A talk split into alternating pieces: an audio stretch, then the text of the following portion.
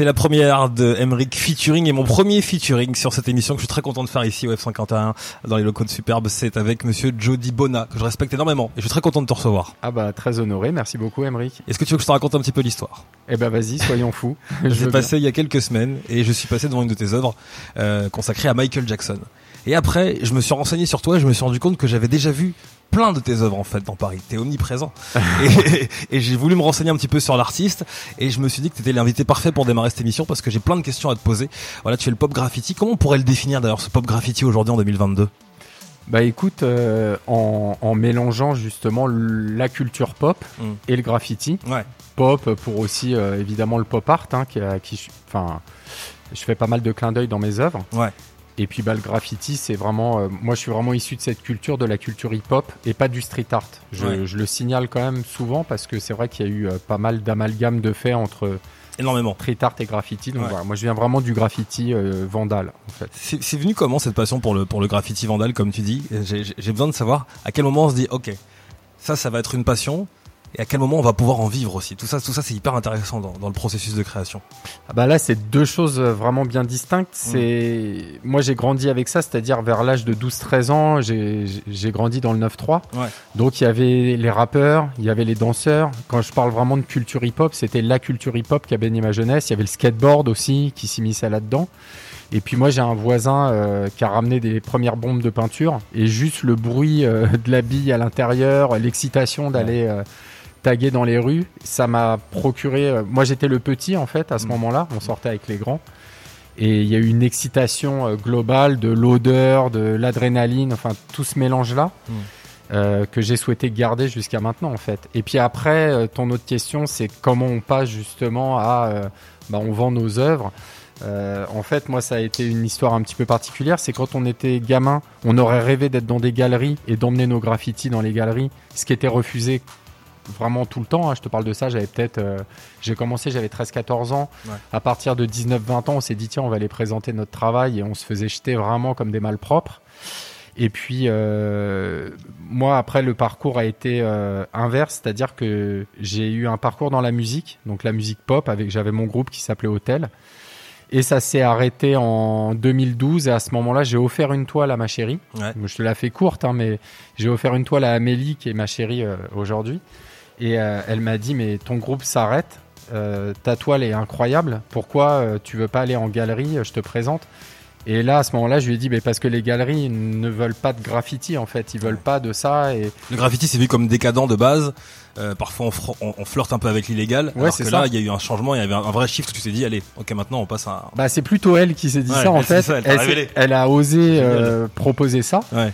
Et moi, j'y croyais pas du tout. Je lui ai dit, mais non, mais ça sert à rien. Euh, en fait, moi, j'avais encore l'image de l'époque où j'allais me faire jeter. Ouais. Et puis, elle y a été au culot et j'ai été pris dans une des plus grosses galeries où il y avait plein justement d'artistes américains comme John Wan, Quick, qui sont vraiment des pionniers de, du graffiti new-yorkais. Mm. Donc, je me suis retrouvé à, à, côté de gens comme ça. Et là, ça a été un peu le début. Donc, et après, je suis retourné dans la rue. C'est-à-dire que ça a été le chemin inverse de quand j'étais gamin, ouais. où j'étais dans la rue pour aller, pour rêver d'aller dans les galeries. Et là, ma chérie m'a plugué en galerie. Et après, j'ai été appelé pour aller euh, retourner faire des murs. Euh, euh, voilà. Il a, il a dû, il a dû se passer beaucoup de choses dans ta tête pour te dire, ok, là c'est bon, là je suis validé, là ce que je fais maintenant est euh, respecté et respectable aussi, euh, parce que c'était pas forcément le cas à tes débuts, parce que tu dis à chaque fois on se faisait jeter, on se faisait chasser, c'est une réalité. Ouais, bien sûr, Ouais. bien sûr. Bah après, c'est vrai que quand on est appelé par des institutions, alors mon tout premier grand mur, en plus, c'est une chance, c'est que j'ai été invité sur un festival où il y avait que des stars, Mm. notamment des gens comme Astro ou Canos, qui sont vraiment des, des pionniers du graffiti aussi. Mm. Enfin, ça fait très longtemps qu'ils sont dans le game. Et euh, Canos a dit, moi, j'aimerais bien faire un, un feat avec euh, avec Jody Bonin, alors qu'il me connaissait pas. Il trouvait ça un peu foufou mon travail de mélange, de peinture, de bombes, de collage et tout. Et euh, en fait, c'est un peu un pari pour lui parce que à, à part deux trois toiles en galerie, j'avais rien du tout. Ouais. Ou des vieux graphes à l'ancienne que plus personne ne voyait parce qu'à l'époque nous on n'avait pas euh, internet. Mm. Donc il m'a demandé ce fit et c'était un mur de 50 mètres par 5 euh, en plein cœur d'Aulnay sous bois. Ouais. Et puis là je me suis dit, bon bah vas-y, euh, c'est c'est ton moment, fonce, éclate-toi avec lui et tout. On s'est vraiment éclaté. Et à, à partir de ce moment-là, euh, c'est vrai qu'il y a eu ce truc de tiens bah il y a ce nouvel artiste du graffiti là qui revient a priori et j'ai été accepté tout de suite par des grands noms en fait. Ouais. ce qui était une chance aussi pour moi de me retrouver avec tous ces gens euh, qui, qui avaient déjà une belle place dans, dans, dans, dans ouais, le, ce qu'on peut appeler l'art urbain aujourd'hui. Alors, dans, ce podcast, on va, on va vraiment travailler sur la singularité avec les artistes que je vais recevoir. C'est pour ça que je voulais te recevoir également, parce que dans la musique, dans l'art en général, partout, ce qui fait la différence, on le sent, c'est la singularité. Et c'est vrai que quand on regarde du Jody Bona, t'as ton propre style, t'as ta propre identité visuelle. Comment tu la travailles, cette identité visuelle, pour qu'on puisse se dire, ok, là on regarde du Jody Bona et pas quelqu'un d'autre? Alors, C'est le concept de base déjà? Alors, c'est pas un concept. En fait, moi, je pense que la singularité dont tu parles, elle est hyper intéressante. Elle- tu peux la prendre dans tout style, hein, dans le rap, dans, Ouais. dans la musique, dans, dans la peinture. Mm. En fait, pour moi, c'est pas quelque chose que tu recherches. Tu te dis, tiens, il faut absolument que je sois euh, euh, Original, exactement, parce Ouais. que sinon, tu perds ta sincérité. Enfin, je pense que si tu travailles dans ce sens-là, c'est pas dans le bon sens. Ok. Tu vois, je pense qu'un garçon comme JR, quand il a été dans la cité, parce que lui, par exemple, c'est un bon exemple. Il est décrié par certains, Ouais. mais il a été vraiment au bon endroit au bon moment. Il s'est éclaté avec ses jeunes. Bah, j'ha- J'habitais dans les quartiers pas loin. Et pour moi, c'est hyper sincère ce qu'il a fait. Mm. Voilà, ça a fait le buzz, bah, tant mieux pour lui. Et je trouve ça, moi, incroyable. Et moi, mon travail, c'est né vraiment en salle de classe. J'étais en, en seconde art plastique parce qu'on. Alors là, pareil, euh, ma mère, elle savait pas où me mettre parce que j'étais jeté de partout. Ouais. Et en fait, j'étais mis avec un peu les rebuts euh, de l'école. C'est-à-dire, on voulait pas de toi à l'époque, on te mettait en A3. C'était, euh, on va dire, vraiment la voie de garage. Ah ouais. Et je me suis retrouvé que avec des graffeurs dans ma classe, des artistes, des musiciens. C'est mieux. C'était plutôt excellent pour, pour moi, mais pas forcément pour euh, ma mère qui Oui. souhaitait un peu un truc euh, D'un- point de vue général, c'était vu comme la classe de la loose, alors qu'en fait pour toi c'était hyper inspirant, t'étais Ah plein bah. de gens qui étaient dans ton univers. Ah ouais, c'est la Ouais. folie. Bah, il y avait euh, dans ma classe, il y avait euh, Dan Levy qui a, qui a fait le groupe The Do, il y avait les frères du ténor Roberto Alagna, il y avait des graffeurs euh, connus euh, à l'époque. Ouais. Et donc, euh, bah, moi, ça m'a nourri. En vous punissant, ils vous ont mis dans un truc euh, Génial. super fort. Ouais, c'est ça. C'est- c'est un peu ça. Et en fait, à ce moment-là, euh, j'ai eu une prof d'art plastique, Claudie Lax. Donc, euh, j'ai eu la chance de rencontrer cette femme incroyable qui regardait nos graffitis et qui s'y intéressait. Donc déjà à l'époque, c'était assez fort d'avoir cette femme euh, qui, qui se disait tiens, ce que font ces petits gars, c'est intéressant, mais vous tournez en rond. Elle nous a dit voilà, vous faites tout le temps le même truc, vous faites vos blazes en, en gros. euh, vous faites des chromes contours noirs sur l'autoroute, bon c'est sympa les gars. Mm. Vous, on peignait des trains et tout, on était contents. Mais elle nous a dit, faudrait peut-être essayer de vous intéresser aussi à l'endroit où vous peignez. Elle dit par exemple, là vous avez fait un graphe. Sur le mur, il y avait des vieilles affiches, il y avait des vieux carrelages, il y avait plein de trucs intéressants. Vous avez graffé dessus sans vous intéresser au support et à toute la matière, euh, la vie, la magie qu'il y avait dans ce lieu. C'était sur Paris. Mm. Donc c'est vrai que souvent sur Paris, il y a tout, tout ça. Et ça, ça m'a marqué. Et en fait, à un moment donné, je graffais sur mes cahiers en cours et j'avais des vieux magazines qui étaient posés comme ça et je me suis dit, tiens, c'est hyper intéressant cette, euh, on va dire cet effet un peu anachronique entre des vieux magazines, des graffitis plutôt modernes, Mm. des couleurs avec du noir et blanc. Et j'ai commencé à faire des petits collages. Je te parle de ça, c'était en 91, Ouais. où j'ai écrit à côté. Tiens, c'est du pop graffiti. Et le pop graffiti, c'est la vie. Tu vois, bon, ça a Génial. commencé comme ça, ouais. Génial, Donc, euh, j'étais gamin, ouais. Donc le concept de base c'est ça. 91. Ouais. C'est fort, très Ouais. très fort. C'est qui tes, tes, tes, tes modèles, euh, les, les modèles qui t'ont qui t'ont construit en tant qu'artiste et même les modèles que t'as encore aujourd'hui? Ah, c'est vaste, hein. Ouais. C'est très très vaste parce que ça peut être des modèles dans la musique. Ouais. Euh, ça peut être des modèles euh, dans la peinture. Donc euh, moi, c'est vrai que j'ai j'ai grandi avec euh, avec des bouquins d'art. Donc ça peut être euh, Picasso, Van Gogh. Et ça, Mm. c'est des artistes qui m'ont vraiment marqué. Euh, j'ai eu la chance d'aller au musée assez jeune. hein. J'y allais avec les potes, hein. justement avec les potes graffeurs. J'avais la chance d'avoir des, des copains vraiment qui s'intéressaient. Donc on était très influencés par ce qu'on voyait. Euh, après en graffiti, c'était toute la scène euh, d'Amsterdam. Donc il y avait Pone, Metz, Gasp, euh, tous ces gars-là qui sont encore en place aujourd'hui. Hein. Ouais. Euh, bah, Lec aussi que je peux citer, qui est, est aujourd'hui un grand artiste français et qui est dans le graffiti, euh, euh, avec qui on avait un groupe qui s'appelait VF. Donc il y avait Nestor, Lec et, et moi-même. Donc Ouais. on était tous les trois. Et donc ces, ces garçons-là m'inspiraient énormément. Et après, j'étais vraiment nourri aussi par, par la musique, par le rap, par... Enfin, je veux dire, c'est... La musique, par exemple, c'était Run DMC à l'époque, Mm. LL Cool J. T'as accompagné tout le mouvement parce que là on parle de 91, c'est les Ouais. prémices du hip-hop qui Enemy. aujourd'hui. Ouais, bah, c'est ça. Euh, ouais. Tout, tout- tout ça, ouais. euh, Flavor Flav et tout ça, c'est vraiment euh, la musique black américaine. euh, euh, Enfin voilà, moi j'ai toute, toute cette culture là. m'a- Enfin moi je me nourris de tout si tu veux. Mm. Je prends tout. Vraiment je. je- Alors, ce que, ce que j'aime, c'est que tu rends autant hommage aux, aux légendes de, de la pop et on parlait tout à l'heure de Michael, mais on peut parler de Bardot, de Gainsbourg, de Brassens, c'est présent tes œuvres, mais mais également aux, aux, inconnus que tu pourrais croiser. Tout ça peut t'inspirer, tout ça peut donner de, de, de, de la marge. Bah ouais, c'est vrai que je peux avoir la même émotion devant le visage de. Bah, par exemple, je te prenais tout à l'heure l'exemple de JR. J'ai eu la chance de peindre à, à, à Montfermeil et à Clichy-sous-Bois. Vraiment, là, c'est vraiment le cœur de la cité. Ouais. Où j'ai un ami à moi qui a grandi là-bas et qui, est photographe et qui avait fait des portraits justement de, de, de petites gamins, enfin de petites, gamines et gamins comme ça. Et euh, j'ai récupéré le portrait. Euh, euh, d'une petite blague qui m'a super ému parce qu'elle était, euh, je sais pas, elle avait des grands yeux comme ça, regardait un peu vers le ciel. Et j'ai fait une fresque euh, d'elle et j'ai eu autant d'émotions à la faire et que, que de, re, de, faire par exemple Michael Jackson que tu mmh. cites, tu vois, c'est, c'est, je, je fais pas de différence en fait. Mmh. C'est une émotion qui peut naître d'un visage, voilà, peu importe ça, le visage. Ça peut être un hommage, voilà, d'une enfant ou, ou pourquoi pas aussi d'un clochard ou de, voilà d'un SDF. Euh, je l'ai fait aussi sur sur mur, sur toile.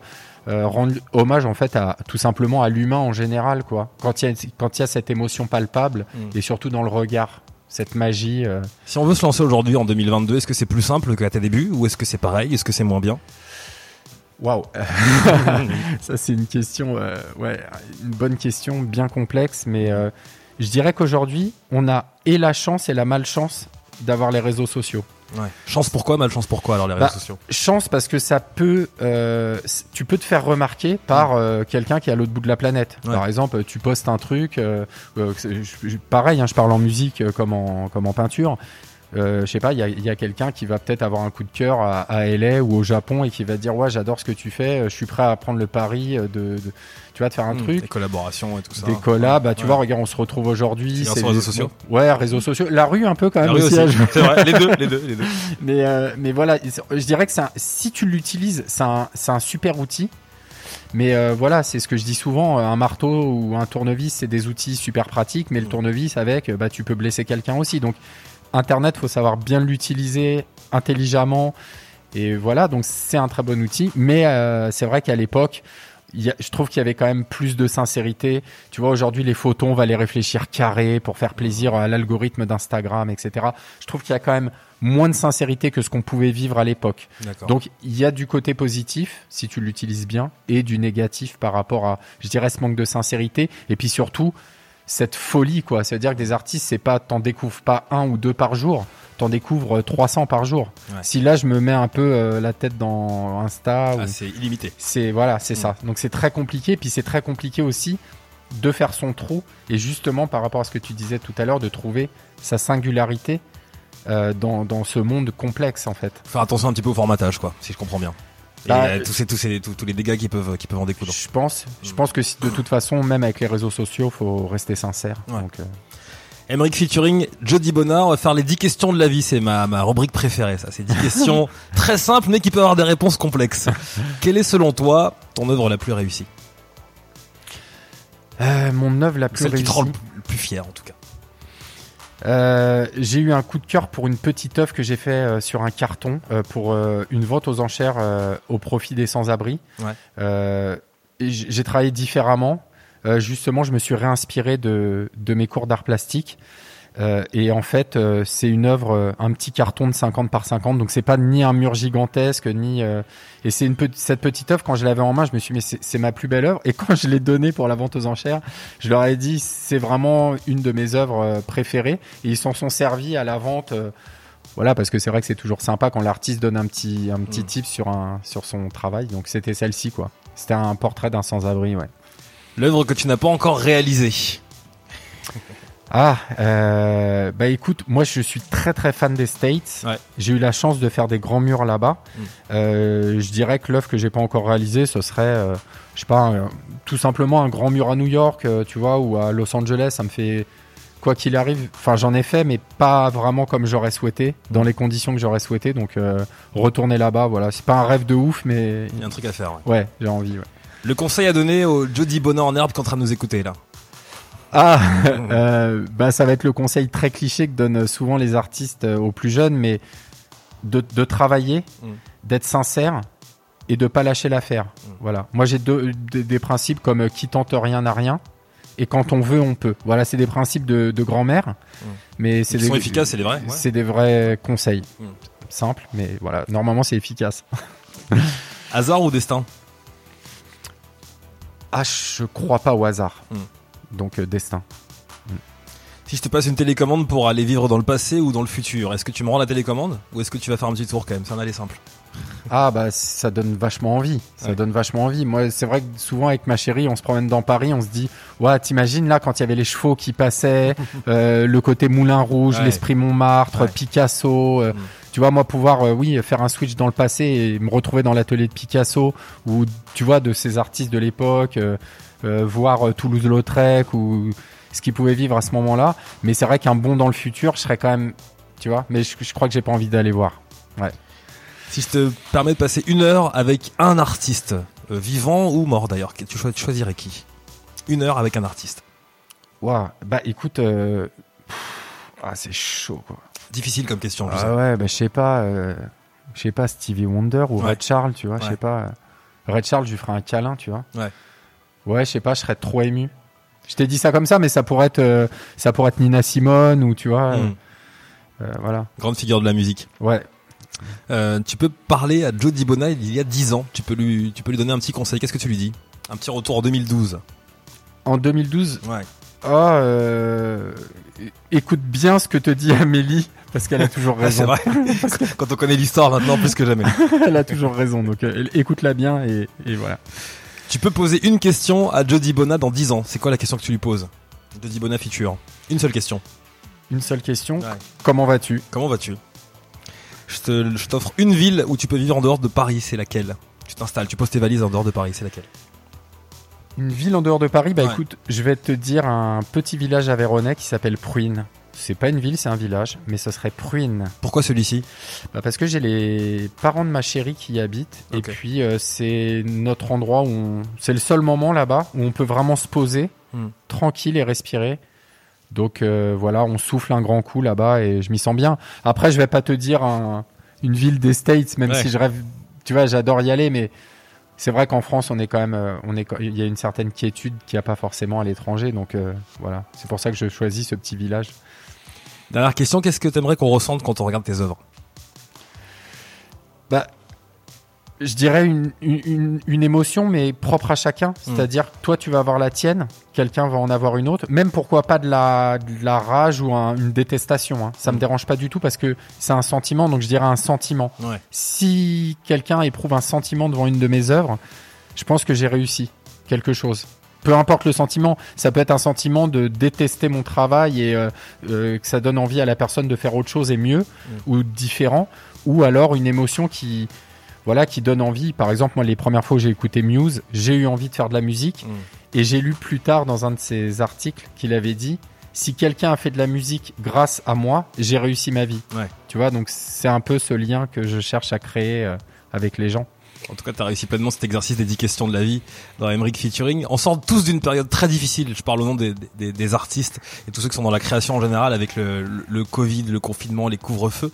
Comment tu l'as, comment tu l'as vécu? Est-ce que c'était une période d'inspiration pour toi? Est-ce que ça a changé quelque chose à ton travail, à tes collaborations? Parce qu'on sait que tu es très demandé. Euh, comment tu l'as vécu, cette pause? Alors en fait, moi, ça m'a complètement bloqué. Mm. Euh, alors, je, je veux pas me comparer à elle, mais euh, j'ai entendu Clara Luciani qui était presque désolée de dire qu'elle n'était plus du tout inspirée par rapport à cette période. Mm. Et je me suis dit, ah ouf, j'ai ressenti exactement la même chose. C'est-à-dire, j'étais tellement focus sur les infos. Mm. Euh, moi, dans, tu vois, je vis dans les quartiers euh, à côté du 93. C'était chaud bouillant, quoi. Il y avait des gens qui se frappaient devant les devant les pharmacies pour avoir des masques. Mm. Euh, il y avait des gens qui, qui prenaient des sacs de patates sur leurs épaules, qui couraient comme des fous. Je me suis dit, mais c'est quoi? C'est la war? Enfin, il y, a un- il y a un vrai problème. Ouais. Ça m'a fait flipper. Et je suis justement parti euh, en, en Aveyron, euh, m'isoler à la campagne. Et puis, euh, je me suis vraiment reposé. J'ai cultivé. Pour te dire, j'ai cultivé avec mon beau-père euh, des patates. euh, Ah on a planté, semé, labouré les champs. Et ça te remet bien les idées en place, en fait. J'imagine. Tu Ouais. quittes complètement le monde de l'art, de voilà ce côté un peu euh, speed tout le temps, tout le temps, pour te retrouver un peu euh, au, au cœur de la vie Une et petite de la. parenthèse, voilà, hors, Ouais. de, hors de tout ça. Ouais, puis c'est vrai qu'on peut dire que c'est quand même malgré tout la vraie vie, de la terre, Mhm. euh, une patate, euh, c'est Ah oui, un peu plus authentique. ouais ouais, Mhm. et c'est vrai que ça m'a fait vraiment du bien. Donc euh, et puis bon bah après on a on a recommencé. Après j'ai eu la chance de pouvoir aussi pendant cette période euh, d'être appelé, de pouvoir travailler aussi, Mm. moins à l'étranger, évidemment, mais j'ai eu quand même la chance d'avoir des projets, des expos, euh, pas mal de choses, donc euh, bon, j'ai vraiment pas à me plaindre. Et j'encourage tout le monde à aller voir évidemment tes réseaux sociaux, ton site internet également qui est très bien fourni. On peut voir un petit peu tout ce que tu as pu faire, euh, l'ensemble de tes œuvres et, et des œuvres à venir. D'ailleurs, qu'est-ce que je peux te souhaiter là pour le parce que maintenant on parle de la période Covid, confinement, mais on ressort clairement la tête de l'eau pour le moment. On croise les doigts, Ouais. fous du bois. qu'est-ce qui va se passer pour toi cette année? Pour la fin de cette année, de, parce qu'on a bien entamé l'année en en juin, ça y est. Ah bah écoute, j'ai la chance là de, de tourner un clip avec mon ami euh, Moziman, Ouais. euh, qui est DJ, puis à qui, vient de faire euh, l'album de Grand Corps Malade là. Ouais. Donc on fait ça cette semaine. Euh, très fort d'ailleurs, Quentin. Ouais. Ouais, bah, j'adore son travail, ouais. ouais. Mm.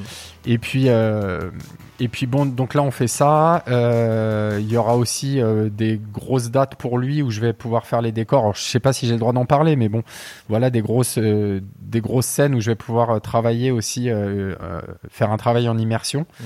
Donc ça va être super intéressant. Et puis euh, là, je profite un tout petit peu de la fin juin pour me reposer un petit peu parce que là j'ai enchaîné comme un fou. Ouais.